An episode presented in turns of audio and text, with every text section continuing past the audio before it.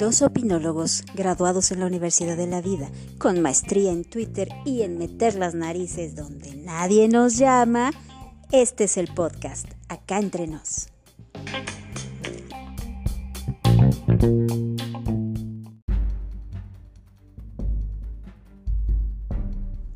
Mario, ¿qué haces vestido con esas mallas azules y ese leotardo rojo? Rayos, no era así como quería que te enteraras. No me digas que tú eres... Sí, soy yo. Y es tiempo de que el mundo lo sepa.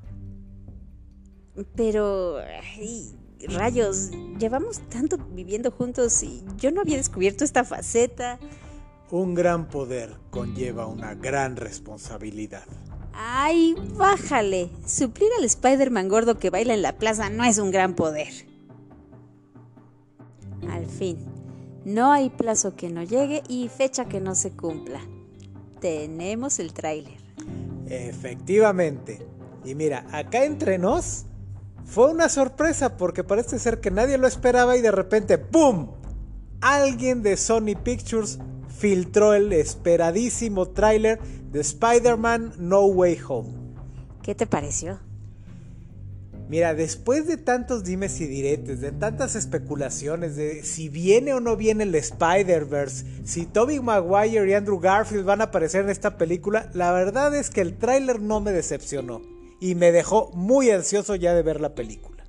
Sí, la verdad es que el Spider-Verse estaba más que cantado. Y con el tráiler creo que quedó más que claro. Pues mira, nada más de entrada estamos viendo al doctor Otto Octavius, el famoso doctor Pulpo, que apareció en las películas de Sam Raimi e interpretado por Alfred Molina.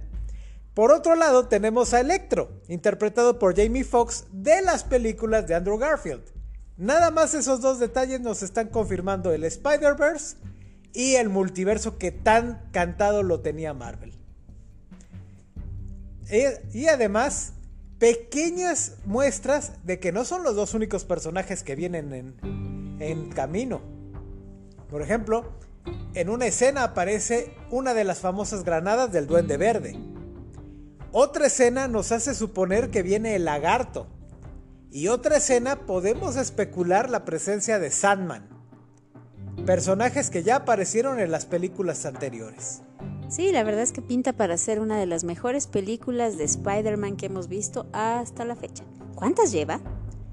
Bien, fueron tres películas de Sam Raimi, fueron dos películas de Andrew Garfield y ya iban dos, esta sería la tercera película del MCU. Y hasta ahorita, ¿cuál ha sido tu favorita? Ay, me pones en problemas. Honestamente, la primera película que hizo Sam Raimi con Tobey Maguire me pareció una genial película. Muy bien hecha, o sea, creo que fue la primera vez que realmente vimos a Spider-Man en, en realidad, en la acción real. Pero en la aparición de Spider-Man en el MCU, la verdad es que ha estado excelente. A mí no me pareció el cambio de la tía May. Curiosamente, siento que ha sido la mejor alternativa. ¿Por qué? Bien, desde siempre se ha manejado a la tía May como esta abuelita tierna que cuida de su sobrino. Pero cuando las aventuras de Peter comienzan, él está en preparatoria. No hay mucha lógica que sea una mujer tan mayor. Ok, pero ¿y en el mundo de los cómics?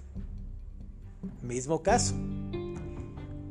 Siempre la pintaron ya como una señora muy, muy mayor, más de 60 años. Pero en realidad debía haber sido muy joven. Porque Peter, como decía, era un adolescente cuando inicia todas sus aventuras. Ah, Ok, pero ya estábamos acostumbrados, al menos yo, a ver a la tierna anciana. De hecho, si vemos eh, su evolución en las películas, tenemos el caso de Benjamin Button. ¿Cierto? Ya que en las películas de Sam Raimi nuevamente tenemos a esta señora mayor. Luego en las películas de Andrew Garfield teníamos a Sally Field en sus 50 y de pronto nos meten a Marisa Tomei en el MCU. Que tampoco es que sea una jovencita. No, pero definitivamente se ve mucho más joven que sus anteriores interpretaciones. Sin duda. Ah, personajes emblemáticos del mundo de Spider-Man. Efectivamente. Y otro detalle de la tía May. Siempre apareció al principio como esta señora que Spider-Man tenía que protegerla a toda costa y ocultarle su secreto. Ahora la tía May que apareció tanto en el MCU como en Into the Spider-Verse es una mujer que está muy involucrada en la vida de su sobrino, tanto en la vida civil como en su vida de superhéroe. Sí, la verdad es que ese es un gran detalle porque, ay, vamos a ver, si tú vives con alguien 24/7, en algún momento te tienes que enterar de todo lo que hace. De hecho, es un chiste muy, bueno, o era un chiste muy recurrente entre las historias de superhéroes, como el resto de la gente que los rodea son idiotas. Que cualquiera con tres dedos de frente se daría cuenta de que quitándole los lentes, Clark Kent es Superman. No.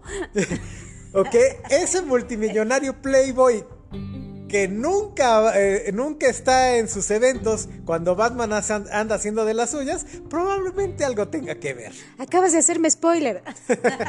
y por supuesto, ese muchacho que siempre anda llegando a todos lados el mismo día que Spider-Man está salvando al mundo, tendría que ser Peter Parker. Bingo. Así que sí, creo que en una línea lógica era obvio que la tía May tarde o temprano se tenía que dar cuenta que su sobrino es Spider-Man y podía tener dos opciones, preocuparse o ayudarlo. Sí, definitivamente ayudarlo creo que es una gran opción. Así es. Y sí, por eso mismo Marisa Tomei me gusta mucho el enfoque que le han dado en el, en el MCU.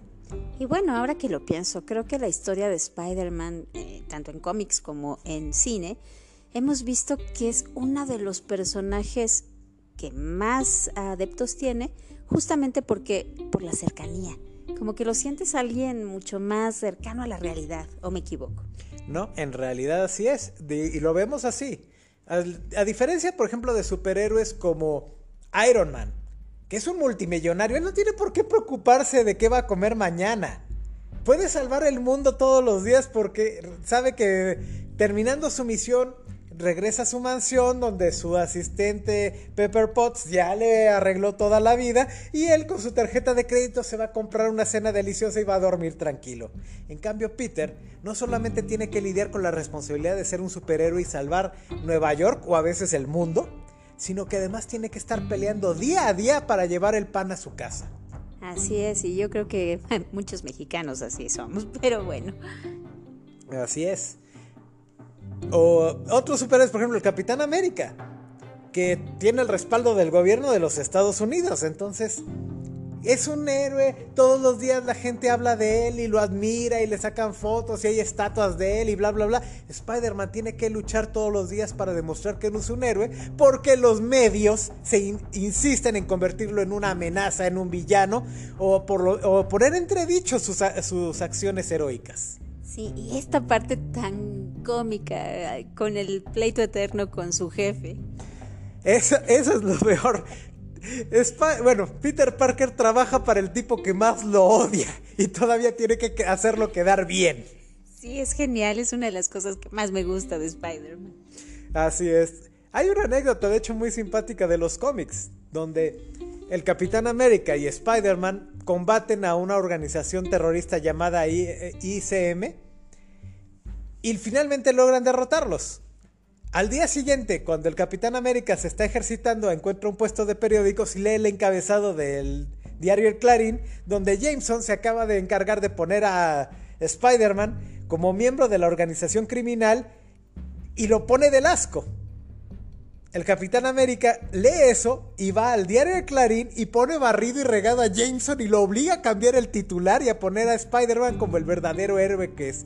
Y no solo eso, lo obliga a, afeitarse el bigote porque dice que le recuerda a cierta persona que conoció en los años 40. ¿Quién sería?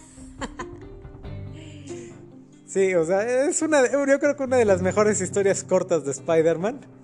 Es esa en particular. Sin duda, y también esperamos ver a los afamados villanos del mundo de Spider-Man, que también tienen sus buenos detalles.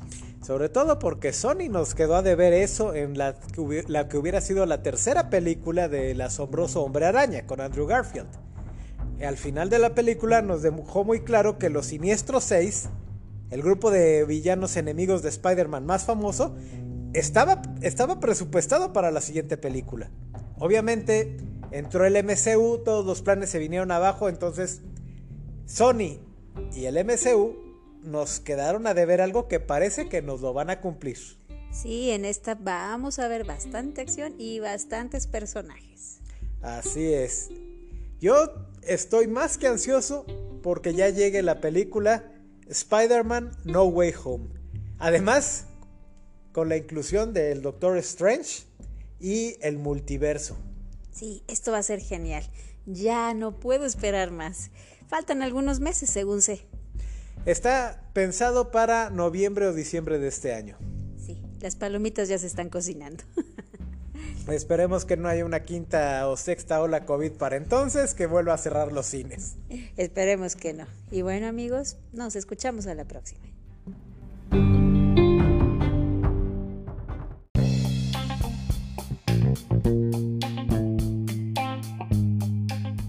Esto fue Acá entre nos.